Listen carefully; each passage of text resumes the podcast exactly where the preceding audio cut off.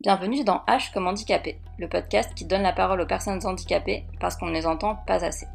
Aujourd'hui, je suis avec Eden, qui est là pour parler de son vécu en tant que personne queer, handicapée et intersexe. Et du coup, on va parler des personnes euh, intersexes et handicapées et de l'intersexuation en général. Bonjour à toi, merci d'être là. Du coup, est-ce que tu peux te présenter un petit peu? Bah, Du coup, moi, c'est Eden, j'ai 27 ans. J'ai le syndrome de la dent et j'ai aussi un syndrome des ovaires polykystiques, entre autres choses. Du coup, avant de, rentrer un peu dans le, vif du, dans le vif du sujet, est-ce que tu peux nous expliquer un peu ce que c'est euh, plus en détail euh, l'intersexuation euh, pour les personnes qui ne seraient pas au courant? Une personne intersexe, c'est une personne qui aura des caractéristiques qui sortent un peu de la normale ou femelle très très gros parce que ça peut recouvrir plein de trucs, ça peut être euh, des, ça peut être hormonal, ça peut être euh, au niveau des caractéristiques euh, sexuelles secondaires, donc par exemple la pilosité, la poitrine, et ça peut être aussi au niveau des organes génitaux. Ouais, du coup, comme tu l'as dit, c'est très large. C'est un spectre qui est très large et qui peut, ouais, qui peut être autant au niveau hormonal que génital. Et euh, avant qu'on rentre un peu plus encore dans le vif du sujet, j'aimerais euh, préciser deux trois petites choses. Parce que comme vous l'aurez sans doute remarqué, aujourd'hui il n'y a qu'une seule personne comme invitée. Et c'est entre autres parce que euh, pour cette fois-là j'ai moins cette casquette d'allié où je serai moins en retrait parce que je suis moi-même concernée par l'intersexuation et j'en ai pris conscience il y a quelques mois et c'est très récent en fait. Et avec cette prise de conscience, c'est arrivé aussi beaucoup de colère. Et depuis un an et demi, qu'est-ce que je fais quand je suis en colère? Eh ben, je fais des podcasts. Donc voilà, c'est un épisode qui est assez euh, important pour moi de visibiliser aussi cette communauté et les personnes handi et intersexes euh, qui sont très nombreuses et qu'on n'entend clairement pas assez. Donc euh, voilà, c'était aussi une petite précision de ma part pour expliquer pourquoi il n'y avait qu'une seule personne aujourd'hui avec moi. Et voilà. Du coup, on va arriver un peu plus vers ton parcours à toi et ta prise de conscience de ton intersexuation, comment ça s'est passé euh. Bah, grosso modo, euh, moi j'ai été diagnostiquée du SOPK, j'avais, j'étais jeune, j'avais 18 ou 19 ans, un truc comme ça c'est un peu flou dans ma mémoire parce que ça a été une période un peu traumatisante où en gros on m'a dit que euh, j'allais mourir, que j'allais avoir euh, un cancer, que j'allais avoir euh, des crises cardiaques, que j'aurais jamais d'enfant, que tout, le tout le panel du très urgent, tu vas mourir si tu fais pas exactement ce qu'on veut. De fait, j'ai accédé à leur demande, donc je me suis retrouvée sous androcure, et sûrement sous progestérone. Enfin, c'est vraiment très très flou dans ma mémoire. Par contre, l'androcure, je m'en souviens. De fait, j'ai pas supporté le traitement, mais genre vraiment pas du tout. Faut savoir que l'androcure, entre autres, ça peut provoquer donc euh, des dépressions. Ça peut aussi provoquer des méningiomes, qui sont des, tumeurs au méninge, qui disparaissent une fois que le traitement s'arrête. Mais c'est un risque qui est multiplié. Je veux pas dire de bêtises, mais il me semble que c'est par 20 au bout de 6 mois ou d'un an. Donc c'est énorme. Euh, on m'a pas expliqué grand chose. En gros, on m'a juste dit tiens, prends ça, ça va faire disparaître tes poils. Et euh, j'étais pas spécialement pour faire disparaître mes poils, mais je me disais c'est le médecin, tu vois, c'est le médecin. Euh, il a fait plein d'études, il sait ce qu'il fait, il sait ce qu'il dit, tu vois. Et puis euh, comme je l'ai dit, bah, j'étais très très jeune, donc forcément j'avais pas. C'était la première fois que je parlais de tous ces trucs là. Et du coup, j'ai fait ce qu'on m'a dit en fait. De fait, traitement très mal supporté avec l'endoc qui m'a dit de continuer quand même. Euh, elle m'avait mis aussi sous médicaments pour le diabète. J'ai pas de diabète. Mais c'est un risque aussi qui arrive avec le SOPK parce que c'est les hormones qui déconnent et qui font n'importe quoi. Mais toujours est-il que j'avais pas besoin de ces médicaments, j'avais besoin ni de recure, ni de progestérone, ni de médicaments contre le diabète. J'en avais pas besoin. C'était pour traiter des symptômes qui me gênaient pas, en fait. De fait, j'ai changé d'endoc qui m'a fait arrêter tous les cachets parce que j'en avais pas besoin, comme je l'ai dit. Et après, j'ai plus fréquenté de, ni d'endoc, ni de gynécologue parce que je ne voulais pas qu'on m'en reparle, en fait. Je voulais pas qu'on m'en reparle. J'étais là, genre, bah, au pire, je meurs, de toute façon. Euh, mais je préférais ça que de reprendre un traitement qui me convenait pas et, euh, et qui me tuait psychologiquement à petit feu, en fait. Ouais, c'est clair. Et euh, juste pour les personnes qui sauraient pas ce que c'est, est-ce que tu peux expliquer ce que c'est un SOPK C'est le syndrome des ovaires polykystiques. Alors le nom est très mal choisi parce qu'en vrai c'est pas des kystes. Je l'ai appris très récemment parce que cette maladie est très peu connue alors que ça touche une femme sur dix. Je vais utiliser le mot femme parce que c'est beaucoup plus simple, mais euh, voilà. Oui, toutes les personnes qui ont des vagins ne sont pas forcément des femmes, voilà. C'est ça. Mais là, pour le coup, j'utilise le mot femme parce que c'est beaucoup plus simple que de dire toutes les personnes qui ont un utérus. Ça fait très très long. Grosso modo, c'est les ovaires qui vont préparer beaucoup trop d'ovules en même temps, et du coup, en fait, c'est pas des kystes, c'est des follicules qui peuvent évoluer en kystes, mais sur le coup, c'est pas forcément des kystes en fait. Et on parle d'ovaires polykystiques à partir d'une dizaine de follicules par ovaire, si je ne dis pas de bêtises. Euh, je peux en dire, je suis pas spécialiste, je vis juste dans mon corps. Moi, en l'occurrence, c'est mes deux ovaires qui sont atteints. Et en gros, ça va faire plein de problèmes. Euh, je, il y en a certains dont j'ai appris tout récemment parce que j'ai commencé à me renseigner récemment. Mais par exemple, euh, la fatigabilité, ça peut être le SOPK. La prise de poids, c'est le SOPK. La pilosité, c'est le SOPK. À savoir que j'ai eu, j'ai eu de la barbe bien avant ma testostérone à cause du SOPK, justement. Ça peut avoir aussi un effet, euh, par exemple, moi, pareil, je l'ai appris très récemment, mais ça peut noircir la peau. Et ça, c'est à cause de l'insuline qui est toujours liée au SOPK, en fait. Du coup, j'ai des endroits de peau qui sont noircis. Et c'est normal avec des guillemets parce que c'est le SOPK qui fait ça. Et c'est pas moi qui ai une mauvaise hygiène de vie ou je sais pas quoi, en fait. Je pense que c'est important de le dire parce que moi, j'ai culpabilisé longtemps à propos de ça et il n'y a pas besoin de culpabiliser là-dessus, en fait. Ça peut aussi provoquer euh, des pertes de cheveux. Euh, ça, je l'ai, malheureusement. C'est très exotif parce qu'en vrai, je connais pas tous les symptômes, comme j'ai dit on n'en parle pas beaucoup et euh, globalement c'est une galère pour retrouver des informations. Donc fatigabilité, prise de poids, testostérone, euh, infertilité, ça je l'ai dit.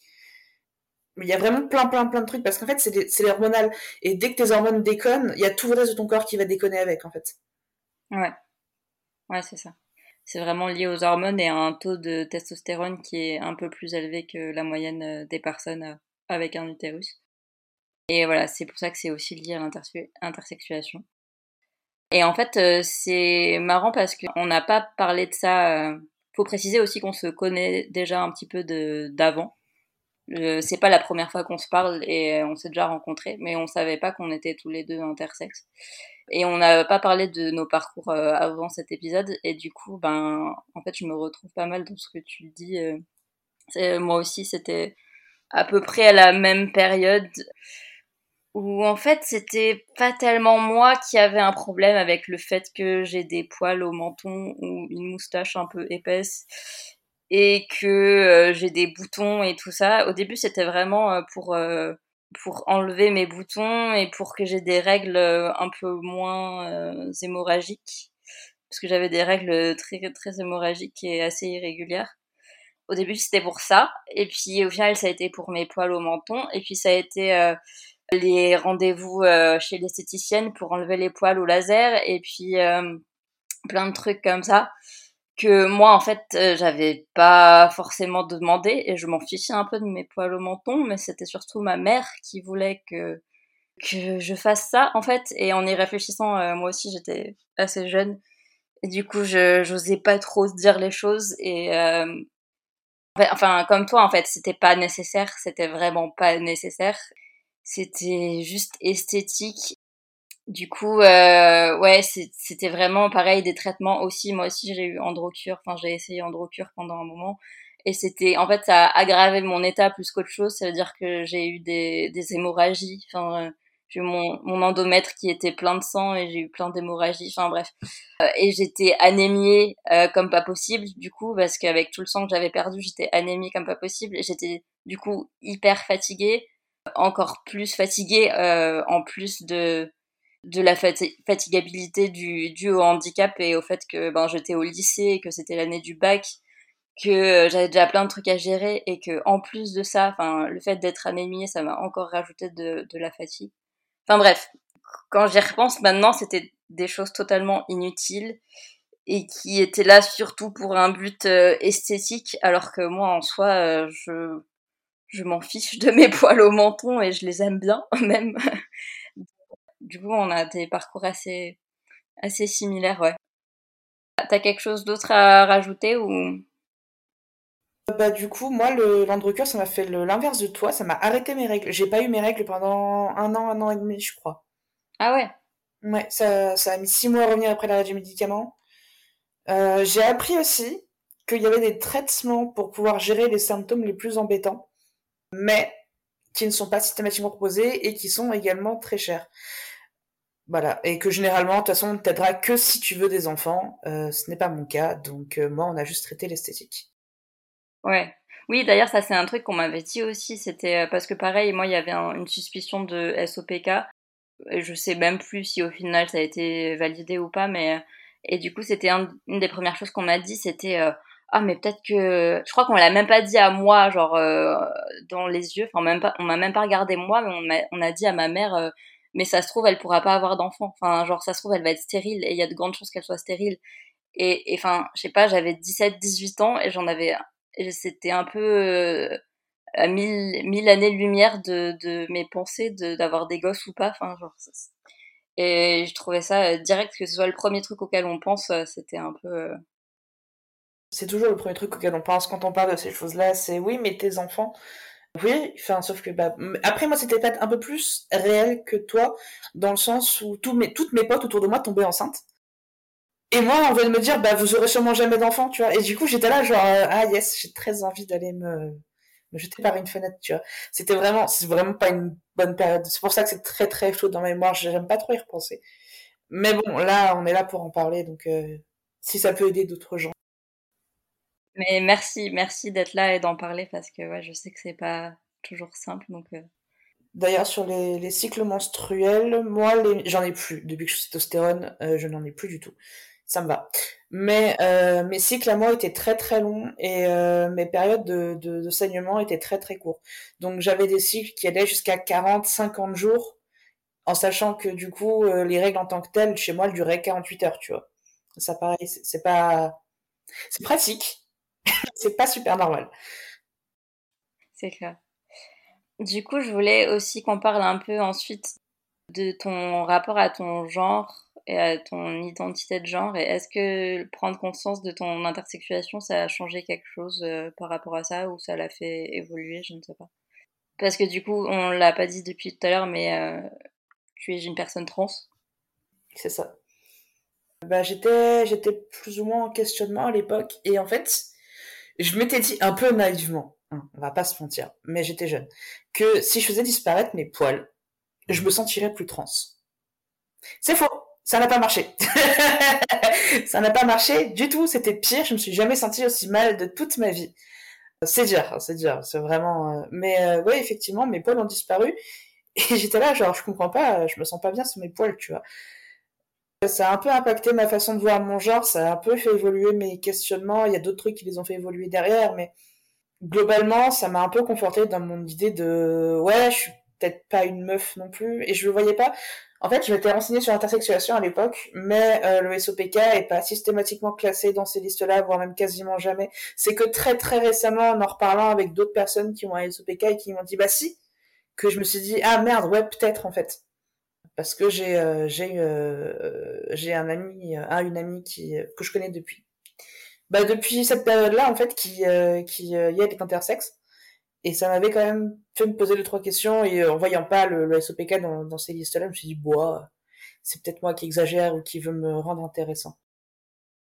Je trouve que c'est un peu le, le, le souci avec euh, l'intersexuation, en tout cas, euh, comment elle est décrite au grand public, en tout cas, enfin, plus généralement, c'est souvent par rapport aux, aux variations au niveau génital et pas hormonal. Et du coup, des trucs comme le SOPK, c'est tu mets euh, longtemps à, faire le lien euh, entre les deux en fait. Et moi, je pense que c'est aussi pour ça que j'ai mis longtemps avant de comprendre que j'en faisais partie aussi. C'est que c'est que ouais, c'est rarement mentionné euh, les, les dérèglements hormonaux, tout ça, et, et alors que c'en est totalement. Enfin voilà.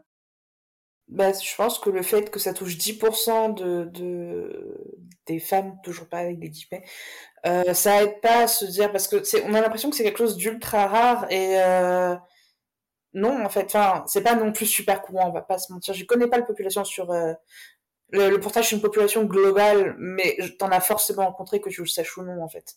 C'est juste que ça se voit pas, c'est pas écrit sur le front des gens. C'est ça. Euh, moi, euh, par rapport à mon identité de genre, car spoiler alerte, je ne suis pas une femme, voilà.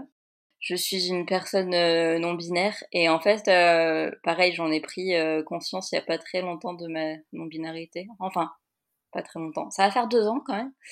Mais du coup, ouais, je pense que quand j'ai du coup découvert l'intersexuation et compris que j'en faisais partie aussi, euh, je me suis demandé si si euh, mon intersexuation avait pas influencé ma non-binarité dans un sens. C'est pas parce que je suis intersexe que je suis non-binaire, mais est-ce que le fait d'être euh, d'un côté avoir un côté plus plus ambivalent, enfin moins moins binaire quoi, vraiment moins mâle femelle homme femme tout ça.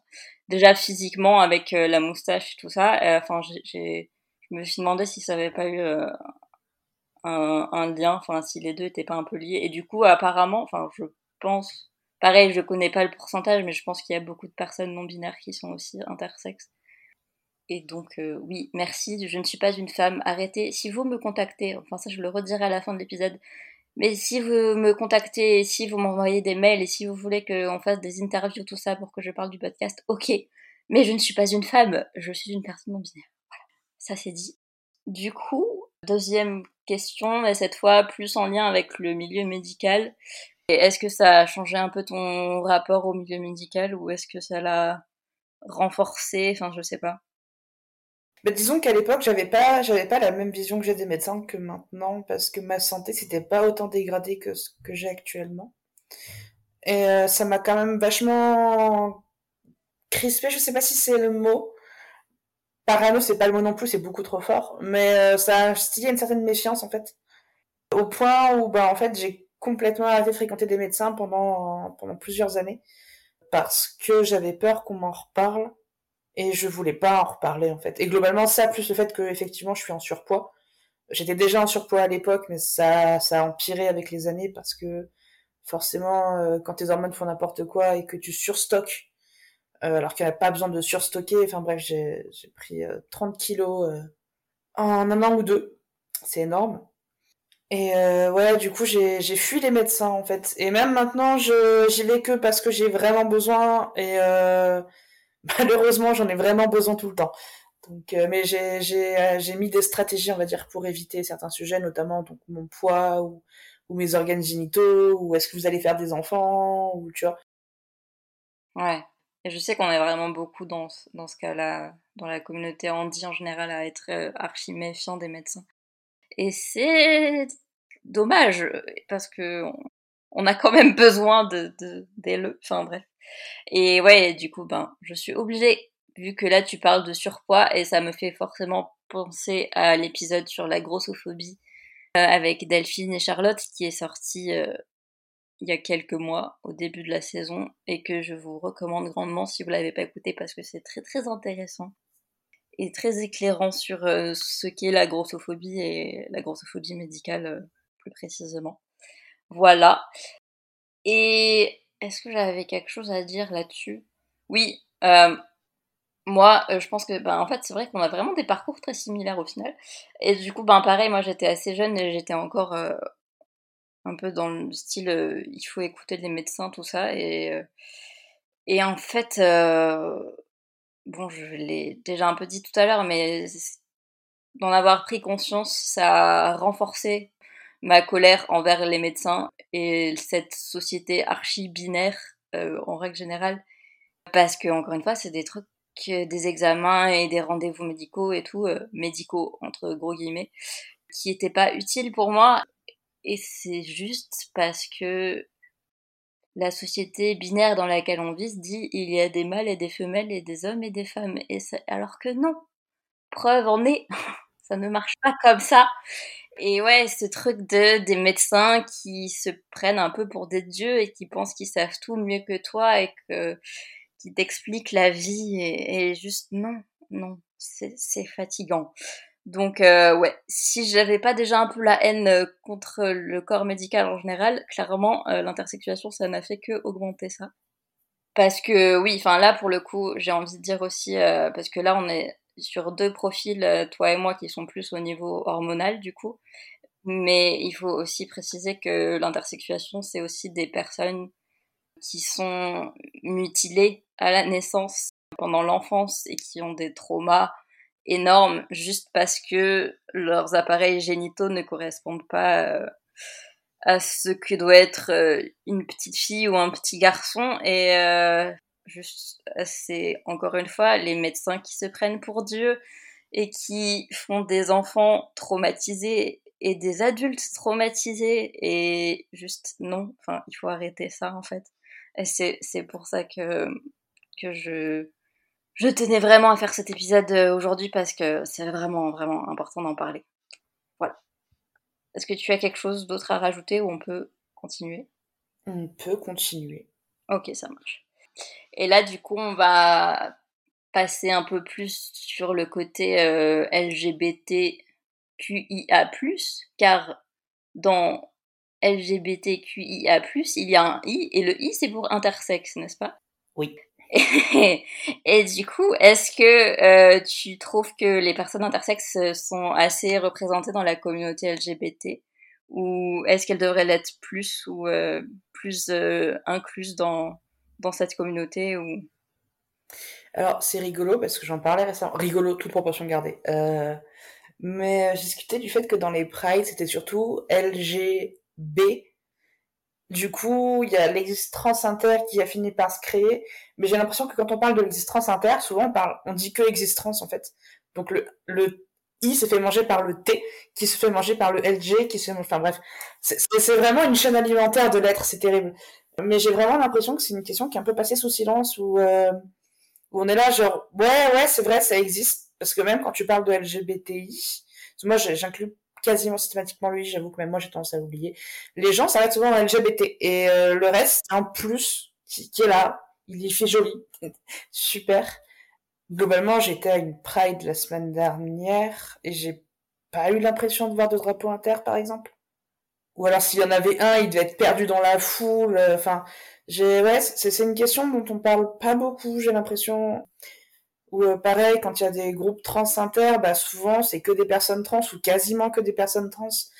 On a tendance à relier ces deux sujets-là, alors que, bah, hormis la question de, de reprendre le pouvoir via euh, par-dessus les médecins, on va dire, parce qu'il y a quand même des problèmes avec les médecins quand on est trans, hein, on va pas se mentir. Mais euh, c'est vraiment le, seul point commun, le problème. Il y a un problème avec les médecins. la question hormonale, par exemple, c'est pas la même. La question des, des chirurgies, c'est pas la même il faudrait qu'on arrête de, de, tout mettre dans la même case parce que c'est euh, des trucs qui se ressemblent un petit peu. Il y a une question de, de reprendre euh, le dessus sur son image, de réussir à, à avoir ce qu'on veut effectivement, mais ça va pas plus loin en fait. C'est des questions qui se ressemblent un peu de loin, puis dès que tu commences à mettre un peu le nez dedans, tu te rends bien compte que c'est pas la même chose quoi. Ouais, c'est clair. Mais euh, en même temps, certes, c'est pas la même chose, mais en même temps, il y a quand même beaucoup de liens que tu peux faire et je trouve que Enfin, moi, euh, en fait, j'adore être intersexe juste parce que ça, ça démonte tout le discours transphobe, en fait. Que la binarité mâle-femelle, tout ça, ça n'existe pas, en fait. Et que même dans la nature, ça prouve que euh, même dans la nature, il n'y a pas de, de binarité, en fait. Et que juste, ça tient pas debout, votre affaire de transphobie, là. Du coup, je trouve ça, en fait, vraiment dommage qu'il n'y ait pas plus de, ouais, de parallèles là-dessus. Et en même temps, c'est vrai que certes, euh, les deux, la, les transidentités et l'intersexuation, c'est en lien avec le genre. Mais en même temps, encore une fois, je le répète, il y a des personnes qui sont cisgenres et qui sont intersexes. En fait, le genre et l'intersexuation n'ont pas forcément de lien. Euh, c'est pas parce que euh, on est intersexe qu'on est trans ou inversement. Vraiment, je tiens à le rappeler parce que je sens que il y a des personnes qui vont faire des raccourcis là et, j'ai pas envie, hein, voilà. Mais j'ai déjà vu ce genre de raccourci, je suis désolée, je te coupe. Mais euh, il y a des gens qui vont parler de personnes non binaires cis en disant mais si les intersexes et, et je suis là genre euh, bah non parce que ça n'a rien à voir en fait. Ça n'a strictement rien à voir. Et euh, il faut que j'en parle avec ma famille. Un jour, j'en parlerai avec ma famille, peut-être. Mais j'ai vraiment très peur que de leur dire salut, je suis inter, et on me dit ah mais c'est pour ça que t'es trans en fait. Alors que encore une fois, ça n'a aucun rapport avec la choucroute. Je veux dire, je, je, savais que j'étais trans bien avant de mettre le mot sur euh, l'intersexuation en fait. Et même si j'étais restée dans le déni de l'intersexuation, je serais quand même restée trans. Et il y a beaucoup de gens qui justifient, parce que effectivement, l'intersexuation, ça démonte un peu le discours transphobe, mais il y en a qui le prennent comme appui aussi pour justifier la transidentité. Et c'est non, c'est toujours un non, c'est ça peut se ressembler effectivement. Il y a, y a des, des questions communes, notamment au niveau de je m'autodétermine. En fait, mais on peut pas justifier un discours sur l'autre. En fait, je trouve ça vraiment très bizarre de dire. Euh, mais si, euh, regarde, comme il y a l'intersexuation, la, trans la, la transidentité, c'est ok. Non. comme tu l'as dit, euh, il y a des personnes cis qui sont intersexes.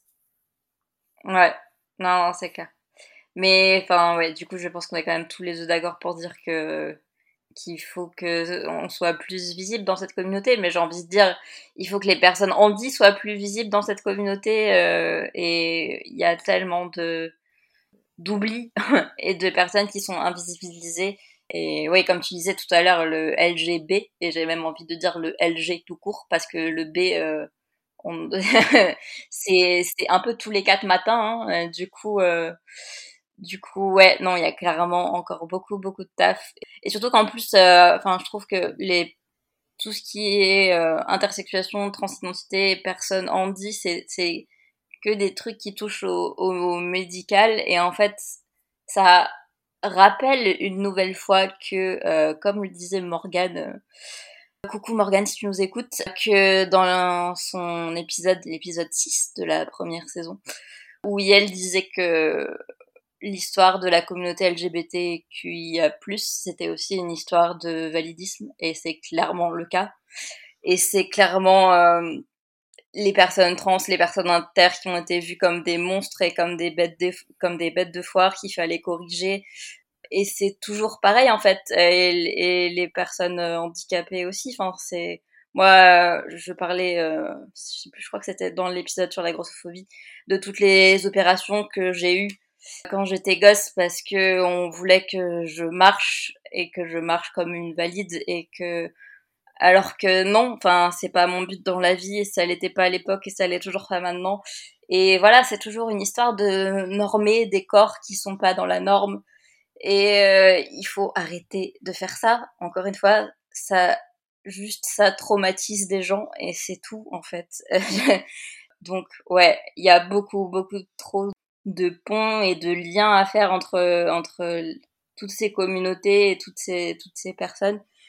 Et bref, c'est vraiment dommage que les personnes inter soient si peu représentées dans la communauté queer parce que euh, elles sont là et elles sont légitimes à être là. Donc c'est aussi pour ça que je fais cet épisode et que ce n'est pas un hasard s'il sort au mois de juin, car c'est le mois des fiertés. Et comme d'habitude, le mois des fiertés, c'est très bien, c'est très chouette, mais c'est aussi plein de validisme et euh, on en a marre. Et là, je dis ça alors que on est à la fin du mois de mai quand on enregistre cet épisode et qu'il y a encore pas beaucoup de Pride qui ont eu lieu, mais je sens déjà que ça va être de la merde. Mais bref, euh, c'est un autre sujet. Mais euh, voilà, les personnes inter font partie de la communauté queer et les personnes inter et handicapées aussi et les personnes handicapées aussi et bref voilà je vais m'arrêter là je pense que vous avez compris ce que je voulais dire mais c'était vraiment important pour moi de le dire. Du coup si tu n'as rien d'autre à rajouter euh, on va pouvoir passer à la question recommandation culturelle. Euh, oui non je crois que le principal a été dit Pardon, j'ai beaucoup parlé, mais c'était vraiment important pour moi de le dire. non, t'inquiète, y a pas de souci. Je, te rejoins sur le validisme en Pride, euh, c'est un enfer. Ouais, on est d'accord. D'ailleurs, si vous ne l'avez pas fait, allez écouter l'épisode avec Morgan parce qu'il est trop bien. Voilà, j'adore faire de, refaire de la pub pour mes épisodes euh, dans d'autres épisodes. J'aime beaucoup ce cycle. Du coup, la question recommandation culturelle. Tu m'as dit que tu n'avais pas trop de, de recos euh, sur ces thématiques-là. Non, parce que les, le, peu que j'ai, c'est des trucs qui sont vraiment euh, très connus. Genre, euh, typiquement, je pensais, il me semble que c'est spécial la série qui est sur un homme gay handicapé. Ouais. Mais euh, tout le monde l'a déjà vu. En fait, le peu, le peu de, de références que j'ai, c'est des trucs qui sont déjà vus et revus. Donc, j'avoue que j'aurais pas grand chose à ajouter. Si ce n'est que je n'en trouve pas assez et que j'en aimerais plus. Et s'il vous plaît, pas comme intouchable. S'il vous plaît, surtout pas ça. Jamais. Plus jamais. c'est clair, c'est clair. Bah, c'est aussi pour ça que je pose cette question à chaque fois, c'est pour euh, essayer d'en avoir euh, un peu plus et, qu'elle soit plus de qualité que intouchable, très clairement. Et, et ouais, du coup c'est marrant parce que là tu parles de Spatial et euh, en fait à l'heure où on enregistre cet épisode, l'épisode 10 sur la sexualité n'est pas encore sorti, mais euh, du coup, euh, Special est cité en recommandation culturelle dans l'épisode 10. Et c'est vraiment une valeur sûre. Enfin, j'en parle dans tous les épisodes. Et là, encore une fois, encore une fois, il sort. Enfin, genre, vraiment, cette série est géniale. Euh, voilà. Je l'avais beaucoup aimé, oui. Disons que ça change de point de vue.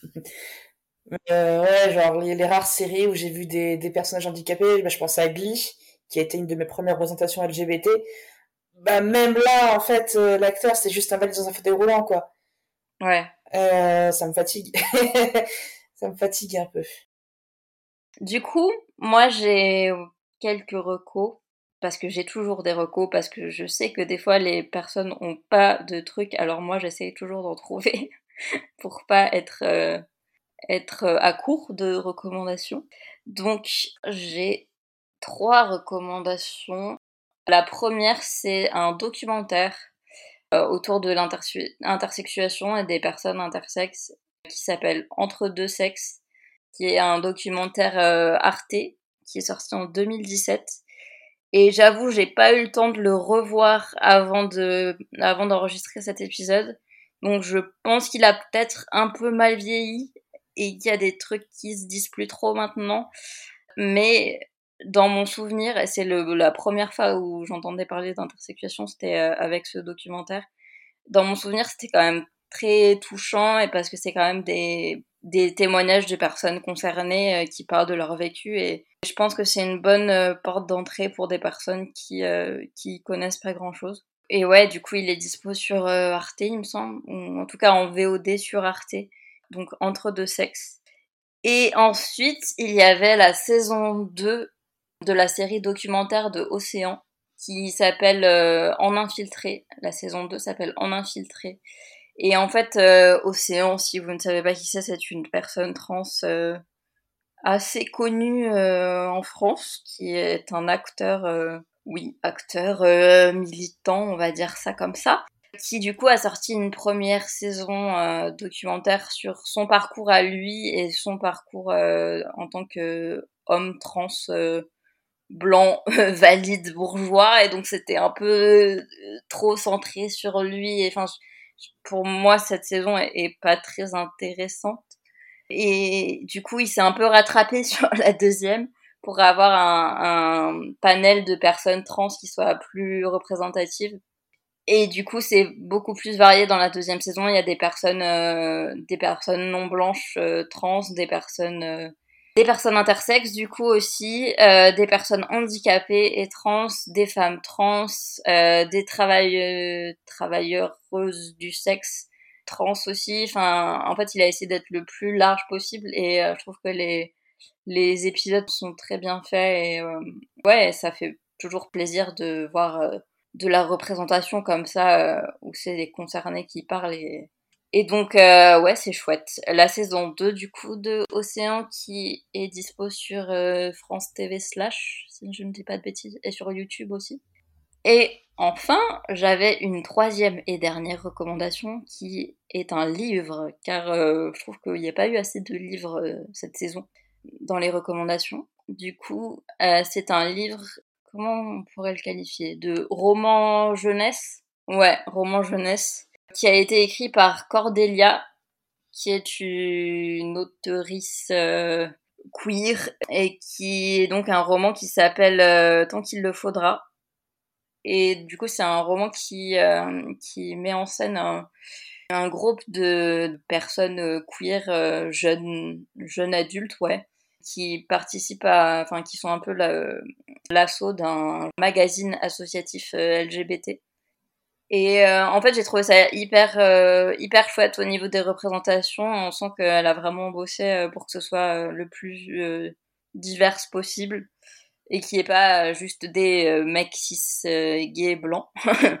et du coup, il y a vraiment un panel de personnages qui est hyper intéressant et puis attachant. Enfin, je trouve que les, les personnages sont hyper attachants et enfin, si vous fréquentez souvent les milieux euh, associatifs, ça va vous parler parce que c'est vraiment des ambiances de, de réunions et de groupes euh, par message et tout ça. Enfin, c'est un truc qui m'a pas mal parlé. Et c'est aussi euh, très chouette parce que ça parle aussi de, ben, de sexualité. Et il y a aussi un personnage euh, handicapé qui est une fille euh, en fauteuil bisexuel qui s'appelle Jade, qui est trop bien. Enfin, elle est vraiment réaliste pour le coup. On sent que Cordelia côtoie des personnes handies parce que parce que je trouve qu'elle est, elle est vraiment bien bien faite ce personnage et d'ailleurs, il y a une scène, euh, c'est marrant parce que dans l'épisode du coup, euh, l'épisode 10 sur la sexualité, je parle d'une expérience que j'ai eue avec une fille. Et en fait, dans, dans le bouquin, à un moment donné, on voit du coup, euh, enfin, il y a un chapitre où c'est Jade qui couche avec une fille aussi, du coup, et ça m'a vachement rappelé du coup cette expérience que j'ai eue avec cette fille-là. Et du coup, ouais, c'était vraiment chouette de pour une fois, voir un personnage handicapé qui euh, qui pécho.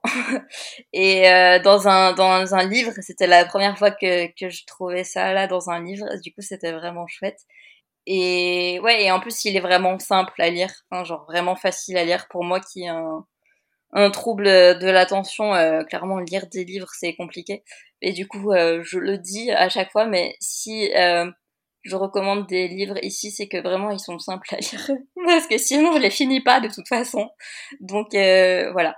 C'est vraiment tant qu'il le faudra. Il me semble qu'il y a deux tomes et qu'il y en a un troisième qui est en cours d'écriture encore, je crois. Enfin, je sais plus exactement. Et du coup, là, j'ai fini le premier et le deuxième, clairement, je vais aller le lire cet été parce que je veux savoir la suite. Voilà, c'était trop bien. Ben, du coup, on arrive à la fin de cet épisode. Ben, merci beaucoup, euh, Eden, d'avoir euh, participé. Bah, de rien. merci, je le redis euh, toujours, mais merci aux personnes qui écoutent l'épisode, les épisodes. Merci à tous euh, mes invités parce que vraiment euh, vous êtes les meilleurs parce que là on arrive du coup à la fin de la saison 2 et c'est quand même le 11e épisode et quand même je peux être fière de moi. Et je suis vraiment fière de tous ces épisodes de qualité qu'on a sortis avec euh, mes invités. Et vraiment, vous êtes top. Et euh, je suis trop contente à chaque fois. J'aime trop mes invités. Allez écouter les autres épisodes si c'est pas déjà fait parce que c'est trop intéressant. Et vraiment merci parce que sans vous, il n'y a pas de podcast en fait. Donc euh, voilà. Et avant de terminer vraiment cet épisode, je voulais euh, rajouter deux trois petites choses parce que il y a euh, deux trois trucs qui sont arrivés cette saison et qui m'ont un peu chiffonné et qui m'ont aussi pas mal fait réfléchir. Alors déjà le fait que, comme je le disais tout à l'heure, je ne suis pas une femme. Alors si vous voulez faire des interviews et que je parle du podcast ou que je témoigne dans un podcast pour parler de handicap ou d'autres sujets, ok, je veux bien, mais je le fais en tant que personne non binaire et pas en tant que femme. Et je le fais en tant que personne non binaire euh, handicapée et tout ça mais enfin je j'aimerais bien préciser aussi que je suis pas la seule euh, enfin j'ai pas envie d'être un espèce de totem ou un porte-parole parce que comme j'ai essayé de le montrer cette saison il y a plein de diversité enfin le, le le spectre du handicap est hyper large et en fait moi je représente juste euh, c'est mon vécu à moi et c'est mes handicaps mais en fait il y en a plein d'autres et euh, je pense c'est important de le dire aussi. Euh, je, je veux pas trop parler euh, au nom de la communauté parce que clairement je suis pas représentative. Et aussi, si vous voulez que je témoigne dans un podcast, je le ferai avec plaisir, mais il faut que votre podcast soit accessible et soit sous-titré et soit retranscrit et retranscrit euh, assez bien comme il faut et pas n'importe comment. Parce que pour la petite anecdote, euh, j'ai euh, témoigné dans un podcast il y a pas très longtemps et en fait j'ai oublié de penser à la retranscription car oui on a tous des biais validistes et moi la première.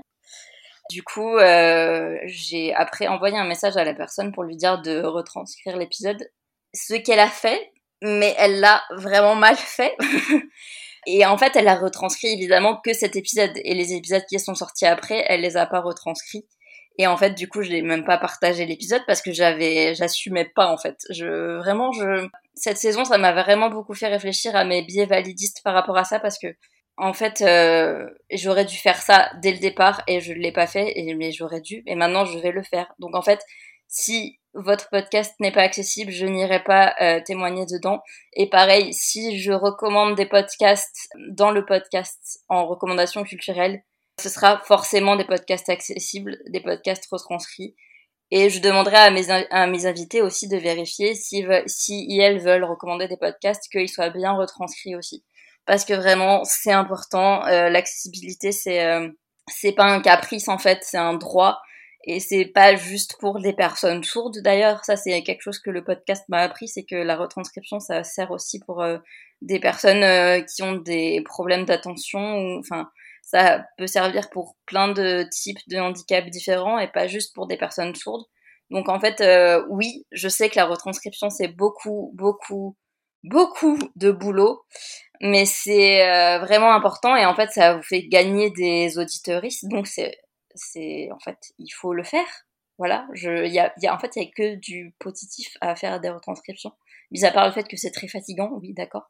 Mais euh, vraiment c'est important il faut le faire et d'ailleurs je passe une petite annonce comme ça s'il y a des personnes qui veulent m'aider pour la retranscription euh, pour les futurs épisodes et qui euh, au préalable euh, savent déjà un peu ce que c'est retranscrire que j'ai pas à vous former en fait parce que j'ai pas le temps de vous former, j'ai pas l'énergie de vous former. Mais s'il y a des personnes qui sont motivées pour pour m'aider là-dessus, vous pouvez m'envoyer un mail du coup à hcommandipodcast@gmail.com.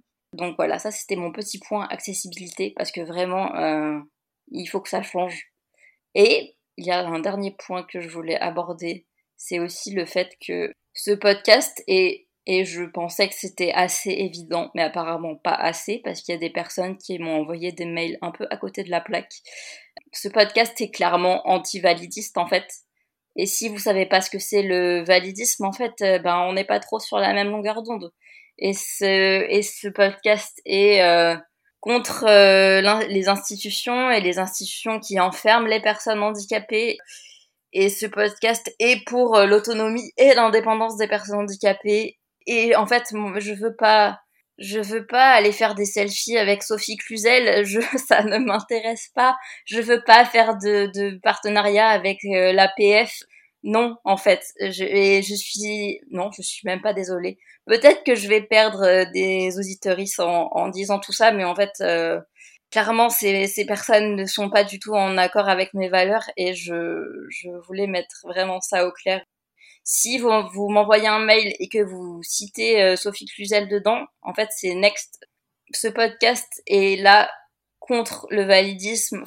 Ce podcast, c'est un projet militant anti-validiste qui, euh, qui a été fait par la colère militante, et je le dis tout le temps, mais c'est vrai, et, et j'ai pas fait ça pour aller euh, lécher les bottes des valides et, euh, et pour euh, pour collaborer avec des gens qui euh, qui enferment les, les personnes handicapées et qui vont à, totalement à l'encontre de mes valeurs et je pense aussi des valeurs de, de mes invités qui partagent un peu ces, ces mêmes idées. Donc voilà, je le dis ici, je le redirai sur Instagram parce que vraiment c'est important. Les valides, je fais pas ça pour vous. et c'est cool si vous apprenez des trucs, mais c'est pas le but premier de ce podcast. Et je me dis, c'est pas grave, si je perds des gens en route, euh, c'est que c'est qu'on n'était pas, on n'était pas fait pour s'entendre, et puis c'est tout. Voilà, je pense que j'ai à peu près dit tout ce que je voulais dire euh, pour cette saison. Je vais encore remercier toutes les personnes qui ont témoigné. Et j'ai encore fait des rencontres euh, géniales cette saison. C'est très très fatigant, mais j'ai mais j'ai vraiment rencontré des personnes super. Et voilà, j'ai hâte de continuer et on se retrouvera du coup pour une saison 3 au mois de septembre, si tout va bien, si j'ai récupéré toute mon énergie. Au mois de septembre, je pourrai euh, revenir plus en forme. Car là, peut-être que ça s'entend pas, mais en vrai, je suis fatiguée. Mais vraiment, vraiment fatiguée. Mais c'est pour la bonne cause. Et voilà, j'espère que cet épisode vous aura plu et que vous aurez appris des choses et que vous serez moins validiste et plus tolérant envers la communauté LGBTQIA+, et les personnes handicapées. Voilà. Merci. Bonsoir.